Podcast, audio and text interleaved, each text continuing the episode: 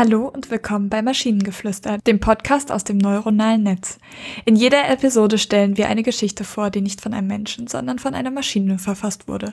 Und damit kommen wir zu unserer heutigen Geschichte über einen Schriftsteller, der sich in einer Schreibblockade befindet, aber ein mysteriöses Manuskript erhält, das sein Leben für immer verändern wird. Es war ein stürmischer Tag, als die Schriftstellerin Faith an ihrem Schreibtisch saß und versuchte, ihr neuestes Manuskript zu schreiben. Seit Monaten hatte sie sich in einer schrecklichen Schreibblockade befunden und war frustriert, weil sie nicht in der Lage war, eine Seite zu schreiben, ohne sie wieder zu verwerfen. Sie konnte einfach nicht den Mut finden, weiterzumachen. Plötzlich klingelte es an der Tür und Faith öffnete, um einen jungen Mann vorzufinden, der ihr eine versiegelte Schachtel übergab. Er sagte nur, dass sie sie öffnen sollte, wenn sie bereit wäre, und verschwand. Misstrauisch öffnete Faith die Schachtel und fand ein mysteriöses Manuskript darin. Sie öffnete es und begann zu lesen.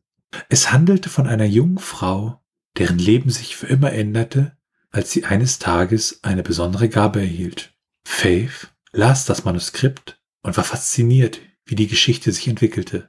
Am Ende des Manuskripts war sie sich sicher, dass es ein wahrer Klassiker werden würde. Plötzlich und unerwartet hatte Faith eine Idee, für ihren eigenen Roman. Ihre Schreibblockade war verschwunden und sie begann, ihre Geschichte zu schreiben. Während sie schrieb, begann Faith zu begreifen, dass das mysteriöse Manuskript viel mehr war als nur ein Geschenk. Es war ein Geschenk des Himmels, das ihr Leben verändert hatte und ihr die Inspiration gab, die sie so dringend benötigte. Sie hatte das Gefühl, dass sie durch das Lesen des Manuskripts eine neue Sicht auf das Leben und die Schönheit der Welt bekommen hatte. Faith schrieb Tag und Nacht, bis sie ihr Manuskript beendet hatte.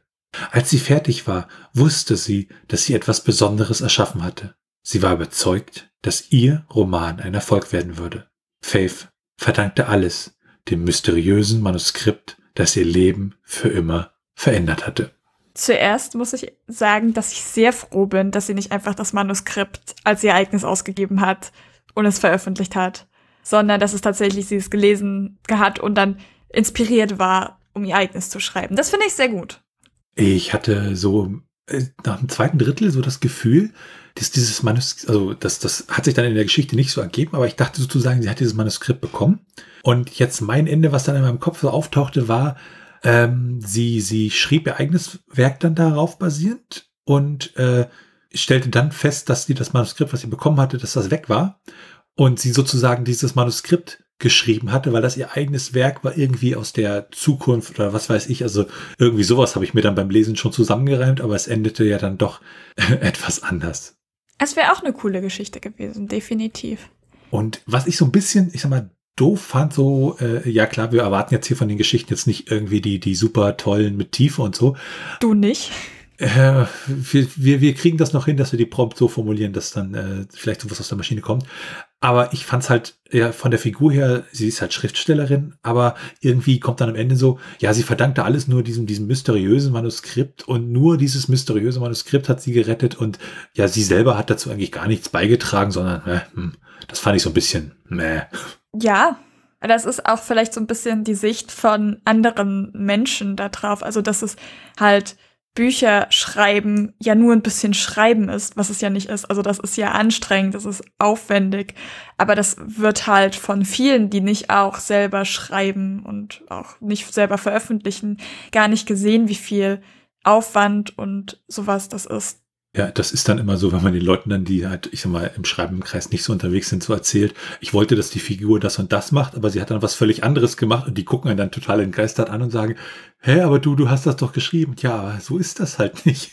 Ja, und dann sitze ich da vor meinem Schreibtisch und diskutiere eine halbe Stunde mit der einen Figur, dass wir das jetzt bitte anders machen. Ich, ja. Ja. Und wenn ihr Ideen oder Stichwörter habt für eine Geschichte aus der Maschine, zum Beispiel über einen jungen Mann, der sein ganzes Leben in einer kleinen Stadt verbracht hat, aber dann ein unerwartetes Angebot erhalten hat, das ihn auf eine unglaubliche Reise schickt, dann schreibt uns eure Ideen per E-Mail an info.t1h.net oder über das Kontaktformular auf der Webseite. Bis zur nächsten Episode von Maschinengeflüster. Tschüssi. Bye bye.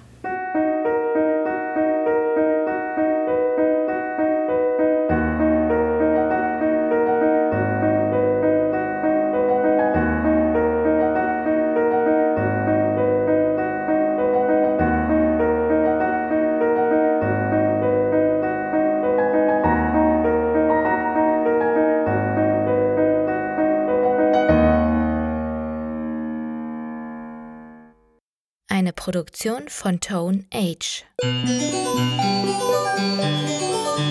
t1h.net